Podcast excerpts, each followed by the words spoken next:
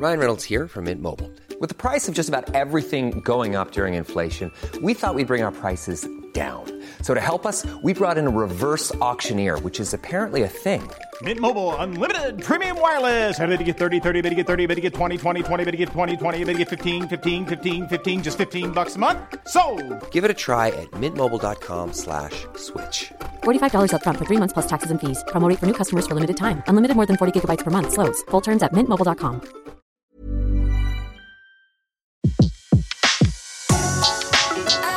Le meilleur de séances radio est maintenant sur We Love Cinéma.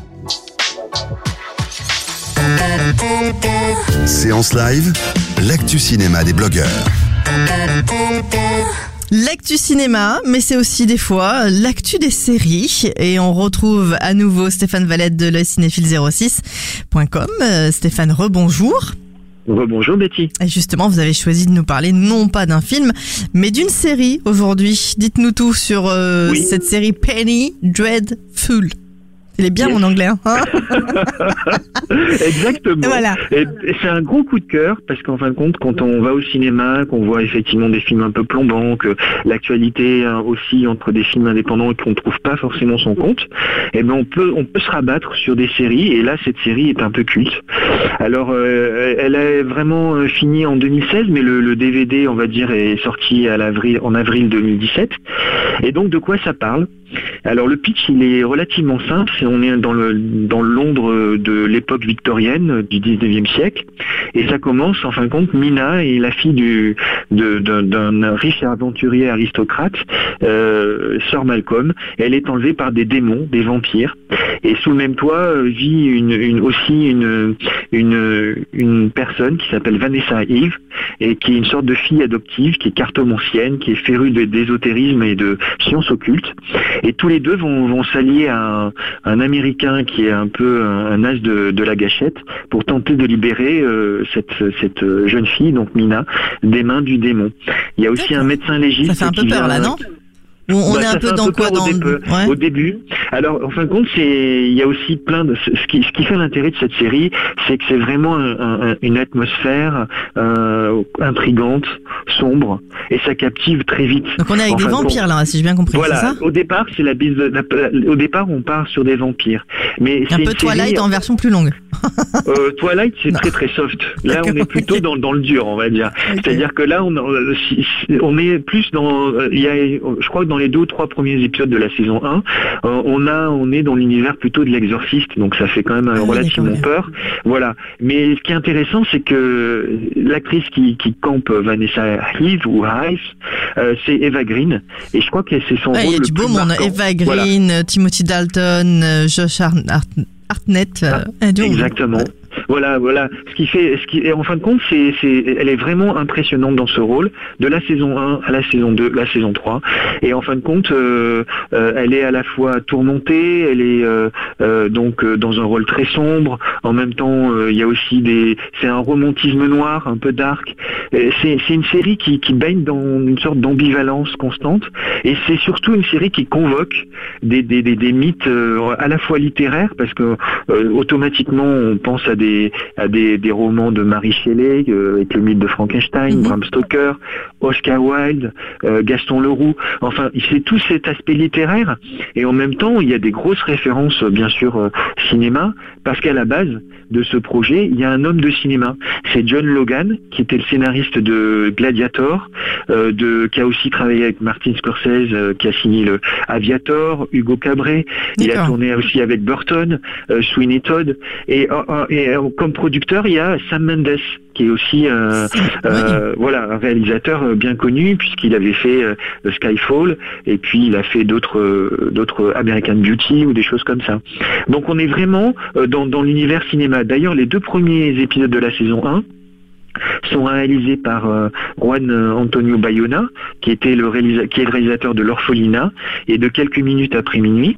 Et là, c'est vraiment une, la scène, les deux premiers, euh, on va dire, épisodes sont vraiment des, des épisodes d'exposition. Et donc, on voit les personnages qui apparaissent au fil de l'eau, et on est vraiment euh, bah, attrapé, et on est vraiment euh, conquis par ce, ce- ce- ce- cette atmosphère où on voit les bas-fonds, le milieu euh, aristocra- aristocratique. Enfin, c'est vraiment prenant. Et en même temps, il y a, y a c'est pas euh, du spectaculaire pour du spectaculaire. C'est vraiment, euh, il y y a des, des- des petits clins d'œil à la Hammer aussi qui était, euh, euh, mais on est quand même dans le thriller horrifique. Donc c'est un genre à, à part entière. Mais vraiment, ceux, ceux qui aiment vraiment ce style de film, un peu sombre, un peu horrifique, mais euh, avec euh, l'intrigue est tordue à souhait. C'est-à-dire qu'il y a vraiment des, des, des On s'attend à quelque chose et en fait c'est pas ça, voilà, c'est on autre chose. s'attend à quelque chose, puis on le devine, puis finalement il y a, vraiment euh, quelque chose qu'on n'attend pas qui, vient. Enfin, c'est vraiment euh, quelque chose d'intéressant, jouissif. Euh, moi, j'ai beaucoup aimé. Alors. Je vais employer un terme un peu anglophone, un anglicisme un peu barbare, mais je la saison 3 donc qui vient de sortir là en DVD, et je l'ai je l'ai binge watché, c'est-à-dire je l'ai vu d'une traite.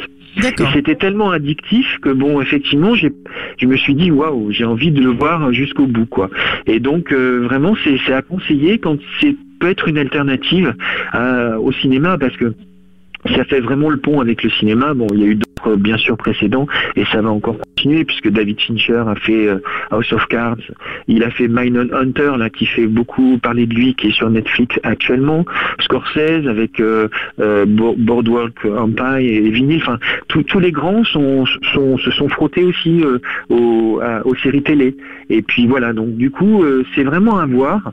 Et c'est à la fois parce que c'est une production américaine, ça vient de Showtime, qui est une télé américaine, à qui on, qui avait produit et créé des, des séries comme Shameless, euh, Dexter euh, ou Californication Homeland. Donc c'est vraiment euh, Ah oui, donc très, euh, très voilà, c'est voilà. c'est bien écrit c'est- quoi. C'est des spécialistes, voilà. Et donc du coup, euh, c'est vraiment, moi je trouve un bijou de, de série. Alors il y a quelques petits bémols peut-être sur la saison 2 et la saison 3. Il y a un, moi j'ai pour vraiment pour chipoter, il y a un, un épisode dans chaque saison, moi qui m'a paru un peu en dessous. Mais franchement, euh, euh, ils auraient pu euh, comment continuer une saison 4. Mais alors apparemment c'est une décision artistique de du, du showrunner donc euh, Jo- John Logan qui a voulu donc euh, bah, ne faire que trois saisons. Autant il y a, il y a plein de, sé- de, de séries télé qui font dix saisons, Mhm. euh, qui se qui se pervertissent et puis qui perdent un peu leur leur, leur identité. Et là vraiment, bah, ça Il perd dit voilà, j'en fais trois, ça suffit. Voilà, la boucle est bouclée. Et en même temps, c'est pas plus mal parce que bon, Eva Green, elle est quand même un peu, un peu, c'est un personnage un peu sombre. Donc du coup, après, elle a pu faire un peu plus de cinéma. Mais voilà, donc c'est vraiment. Vraiment un coup de cœur. Donc du pour- coup là pour euh, pour Ah, ceux qui ne la connaissent pas ou qui veulent euh, la découvrir, c'est cadeau de Noël sous la haute. Voilà, exactement. Euh, ça, c'est sans problème. On peut faire plaisir en, avec euh, donc euh, en aimant ce genre-là. Et puis après, il y a des petits, il y a des petites astuces aussi, bien sûr. S'il y en a qui peuvent aimer le, le streaming, moi, je suis pas très très fan. Ou alors dans les médiathèques, maintenant, on peut aussi emprunter des séries. Donc, bon, il faut se faire plaisir avec des petits systèmes D. Mais c'est vraiment, vraiment à la fois une production américaine avec une sensibilité européenne et ça, ça brasse tous les mythes un, un petit peu de, de, de l'horrifique, tout en restant quelque chose de, de soigné au niveau visuel. Bah, il faudrait Et demander aussi l'avis voilà. à Luby pour savoir si elle est d'accord avec Exactement. vous. D'accord Exactement, il faut lui demander. Penny Dreadful donc en DVD disponible depuis euh, avril.